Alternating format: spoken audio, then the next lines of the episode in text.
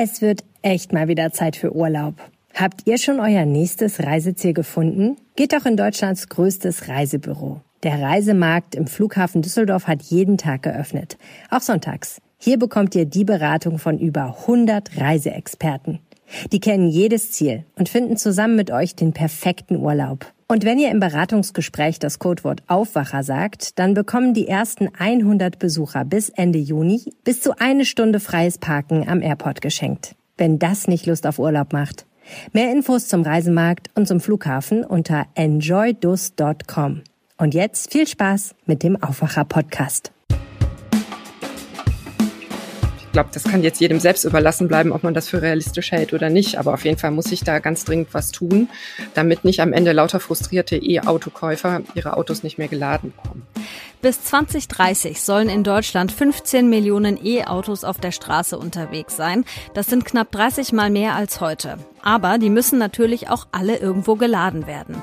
Und was das angeht, hinkt Deutschland ordentlich hinterher. Wie die E-Ladesäulenlage in NRW ist, besprechen wir in dieser Folge. Rheinische Post Aufwacher. News aus NRW und dem Rest der Welt. Und es geht um Gasheizungen. Die brauchen wir zwar gerade nicht, aber ich verspreche euch, spätestens im Herbst müssen wir alle wieder heizen. Ich bin Wiebke Dumpe. Hallo zusammen.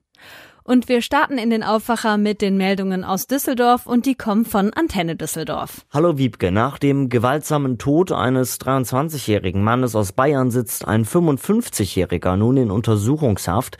Das ist heute Thema bei uns. Dann soll es im Düsseldorfer Norden bald ein neues Stadtviertel geben. Wir schauen uns da mal die Pläne an. Und dann suchen viele Schausteller und Zeltwirte noch dringend Personal für die Düsseldorfer Rheinkirmes. Auch darüber sprechen wir. Ein 23-jähriger Mann aus Bayern ist am Wochenende bei einem Gewaltverbrechen in der Innenstadt ums Leben gekommen. In der Nacht von Freitag auf Samstag wurde der Düsseldorf-Besucher am Ratinger Tor von einem anderen Mann erschlagen. Warum die beiden Beteiligten zuvor in Streit geraten waren, will die Polizei nun herausfinden. Marc Pesch hat die Einzelheiten. Ganz in der Nähe der Altstadtwache hatten Passanten in der Nacht von Freitag auf Samstag dumpfe Geräusche gehört und waren so auf die Schläge aufmerksam geworden.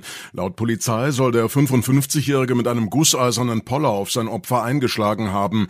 Der Poller lag dort aufgrund einer Baustelle. Das Opfer wurde tödlich verletzt. Der mutmaßliche Täter hatte noch versucht zu flüchten, wurde dann aber festgenommen.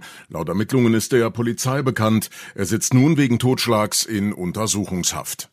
Im Düsseldorfer Norden soll es in Zukunft ein neues großes Stadtviertel geben. Es ist nördlich der Kalkumer Schlossallee geplant. Entstehen soll es auf einer Fläche, die so groß ist wie 50 Fußballfelder.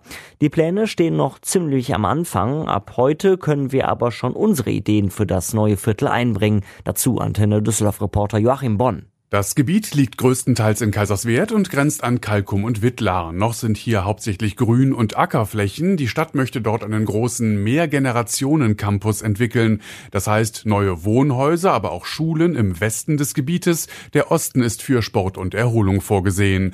Das sind die Eckdaten. Im Herbst will die Stadt dazu einen städtebaulichen Wettbewerb auf den Weg bringen und uns vorher schon einmal nach unserer Meinung und Ideen fragen. Das geht über eine Internetseite, die ab heute online ist. Der Link und weitere Infos stehen auf antennedüsseldorf.de.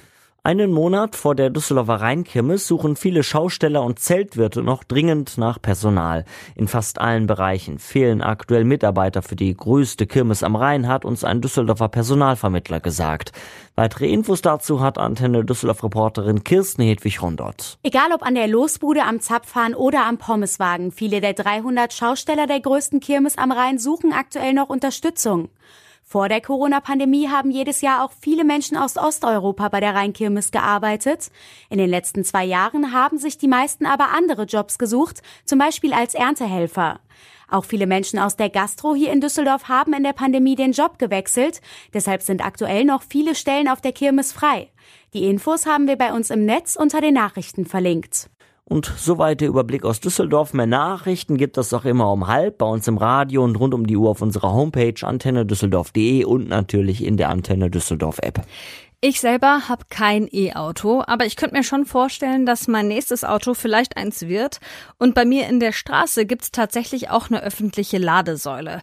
Das ist aber gar keine Selbstverständlichkeit, denn Deutschland hinkt ordentlich hinterher, was das E-Ladesäulennetz angeht. Meine Kolleginnen Claudia Hauser und Dorothee Krings aus der Redaktion der Rheinischen Post haben zu dem Thema recherchiert und Dorothee ist jetzt zu Gast im Aufwacher. Hi. Hallo. Wie steht NRW denn da in Sachen E-Auto-Ladesäulen? Ja, wenn man da die Bundesländer vergleicht, leider nicht ganz so gut. Äh, der Verband der Automobilindustrie hat das mal gemacht und ähm, bei dieser Erhebung ist herausgekommen, dass statistisch in NRW auf eine Ladesäule 27 Autos kommen. Hui. Das ist relativ viel, ja, wenn man zum Beispiel vergleicht mit Ländern, wo es gut läuft, Sachsen oder Sachsen-Anhalt, da sind es so 14 Autos pro Ladesäule. Also da kann man ein bisschen ermessen, ne, dass das in ähm, NRW schon viele Autofahrer sind, die da eventuell irgendwann mal Schlange stehen müssen an der Ladesäule, wenn sich da der Ausbau nicht beschleunigt. Ich wollte gerade sagen, ich kann mir gut vorstellen, dass es da dann auch gut und gerne mal Stau gibt und wahrscheinlich auch eher so in Großstädten, ne? Genau, meine Kollegin, die Claudia, hat sich das auch nochmal äh, im Detail angeschaut, die Daten, die es da jetzt gibt. Und tatsächlich in Städten wie Köln oder Düsseldorf sind es sogar 33 beziehungsweise 32 Autos pro Ladestation. Man könnte ja meinen, in der Stadt sind alle total äh, für E-Mobilität zu haben und da geht der Ausbau schneller. Es ist in der Tat Tat so, es werden da mehr Autos angemeldet und darum ist das Problem in vielen Städten eben noch größer als auf dem Land. Und gibt's auch so eine Stadt, die richtig, richtig schlecht abgeschnitten hat? Ja, das ist äh, leider Leverkusen. Da kommen 55 Autos auf eine Ladesäule. Das ist also sozusagen das Schlusslicht. Man muss aber dazu sagen, auch im ländlichen Raum gibt es natürlich echt Probleme. Also ungefähr in der Hälfte der Gemeinden in Deutschland gibt es überhaupt gar keine öffentliche Ladepunkte. Also Menschen, die da den Schritt schon wagen und sich ein E-Auto beschaffen, die müssen sich genau überlegen, wo sie dann unterwegs immer ihr Auto wieder füllen können. Da sieht man auch immer eher, dass die Leute zu Hause am Haus laden, ne, mit Kabeln vor der Tür. Genau, aber auch da gibt es natürlich Probleme. Also zum Beispiel genau das Kabel, was du da ansprichst, da ist noch nicht geklärt. Darf man das denn überhaupt äh, ein Kabel über einen öffentlichen äh, Fußgängerüberweg sozusagen bis zum Parkplatz an der Straße legen zum Beispiel? Also da gibt es auch viele Fragen, die so bei privaten äh, Ladestationenbesitzern noch ungeklärt sind. Und natürlich ist das ein Hemmnis dafür, dass Privatleute diesen Schritt gehen und sich selber sowas ins Haus montieren. Mhm. Gucken wir nochmal in den öffentlichen Raum. Welche NRW-Städte oder Regionen stehen in dem Ranking denn besonders gut da? Also wo gibt's besonders viele E-Auto-Ladesäulen? Genau, es gibt auch gute Nachrichten. Also zum Beispiel der Kreis Kleve oder auch die Stadtregion Aachen oder auch die Stadt Herne. Die schneiden alle sehr gut ab. Äh, die kommen auf so eine Quote so 16, 17 Autos pro Ladestation. Es zeigt also, wenn Städte da ein bisschen äh, Impulse geben, dann kann das auch gut laufen. Ihr habt ja auch beim NRW-Wirtschaftsministerium mal nachgehört. Wie war da so die Reaktion? Also wie wird zum Beispiel auch gerechtfertigt, dass im öffentlichen Raum in Nordrhein-Westfalen so wenig Möglichkeit besteht, sein Auto zu laden? Ja, das Wirtschaftsministerium hat äh, erstmal darauf verwiesen, dass NRW das erste Flächenland ist, was überhaupt private Ladestationen gefördert hat. Also äh, das Wirtschaftsministerium hebt also sehr darauf ab, dass äh, diese private Seite hier gestärkt werden soll. Und das ist aber auch natürlich nur ein Weg, äh, wie es besser werden kann. Wir haben auch bei der SPD mal nachgefragt und die sagen nämlich genau, die private Förderung ist gut und schön, aber wichtiger wäre, öffentliche Ladestationen auszubauen. Und dazu müssten dann natürlich Kommunen und so weiter mehr ähm, gefördert werden, damit die das anbieten können. Ja, ist ja gerade so, wenn man sich vorstellt, man macht eine längere Reise und muss zwischendurch mal ja tanken, Strom tanken, da gibt's ja einfach noch viel zu wenig Möglichkeiten. Und es ist ja auch so, dass die Bundesregierung ein sehr ambitioniertes Ziel hat. Die wollen bis 2030 15 Millionen E-Autos auf die Straßen bringen. Das sind ungefähr 30 mal so viele wie jetzt äh, durch Deutschland fahren. Mal davon abgesehen, dass ich mir vorstellen könnte, dass es für viele auch zu teuer ist, umzusteigen, ist ja bestimmt auch ein Grund eben diese schlechte Ladeinfrastruktur. Was meinst du, ist das überhaupt realistisch, dass man da in neun Jahren hinkommt? Ja, also da muss man sich auch tatsächlich nochmal die Zahlen ansehen. Der Verband der Automobilindustrie hat auch ausgerechnet, wie sich die Geschwindigkeit beim Ausbau der Ladesäulen verbessern müsste, damit das alles äh, realistischerweise klappen kann. Und da sind die zu dem Ergebnis gekommen, das müsste sechsmal schneller gehen als im Moment. Und ähm, ich glaube, das kann jetzt jedem selbst überlassen bleiben, ob man das für realistisch hält oder nicht. Aber auf jeden Fall muss sich da ganz dringend was tun, damit nicht am Ende lauter frustrierte E-Autokäufer ihre Autos nicht mehr geladen bekommen. Mhm. Ihr habt auch einen Mobilitätsexperten zu dem Thema befragt. Was sagt der, was muss passieren, damit ein Umstieg oder eine Verkehrswende überhaupt möglich wird? Ja, der hat eben witzigerweise beides genannt, was wir so auch aus der Politik gehört haben. Der sagt nämlich, eine Verkehrswende kann nur funktionieren, wenn sowohl die öffentlichen Ladestationen ausgebaut werden. Da sieht er schon, dass das ein bisschen besser wird, äh, vor allen Dingen an den Tankstellen. Er meint auch, dass das ein guter Ort ist, wenn öffentliche Ladesäulen an den Tankstellen, vor allen Dingen auch die Schnellladesäulen da ausgebaut werden, weil das einfach so ein gewohnter Ort ist. Man fährt halt an die Tankstelle, um sein Auto wieder flott zu machen.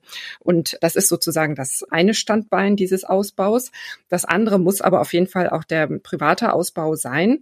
Und da hat er interessanterweise gesagt, das erklärt auch noch mal ein bisschen die schlechteren Zahlen in großen Städten, dass das Hauptproblem äh, die Menschen haben, die in größeren Mieteinheiten wohnen, also die eine Eigentumswohnung besitzen oder Mieter sind, weil für die es eben besonders schwierig ist, an eine äh, Ladestation zu kommen. Also der klassische Einfamilienhausbesitzer kann sich überlegen, ob er sich das leisten kann, sich sowas in die Garage zu hängen.